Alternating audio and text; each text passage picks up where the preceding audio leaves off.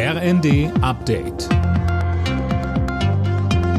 Stündlich neu. Auf den Punkt informiert.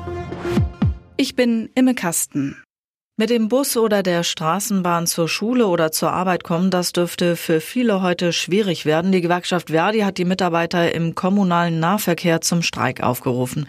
Nur Bayern ist ausgenommen. Gestern hat ein Streik des Sicherheitspersonals ja schon viele Flughäfen lahmgelegt. Hintergrund sind jeweils laufende Tarifverhandlungen. Dazu sagte Verdi-Chef Wernicke im ersten. Die Arbeitsbedingungen in diesen Bereichen sind so katastrophal, dass die Menschen Entlastung haben wollen. Deshalb wollen wir ja zum Beispiel mehr Erholungszeiten für die Kolleginnen und Kollegen im Nahverkehr haben und auch eine bessere Bezahlung dann vor allen Dingen im Luftverkehr.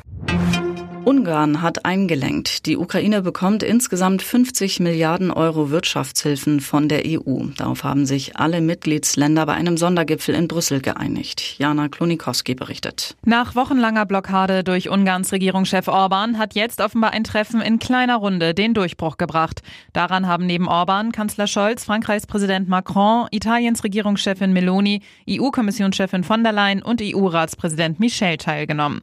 Orban wurde offenbar zugestanden, dass nach zwei Jahren erneut über die Ukraine-Hilfen beraten wird. Allerdings nur, wenn das auch alle Mitgliedsländer wollen.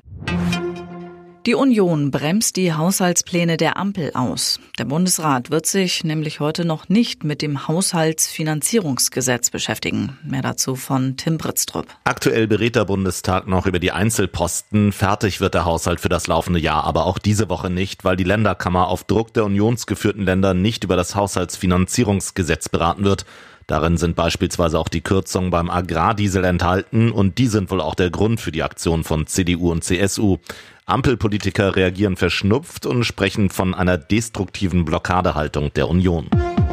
Alle Nachrichten auf rnd.de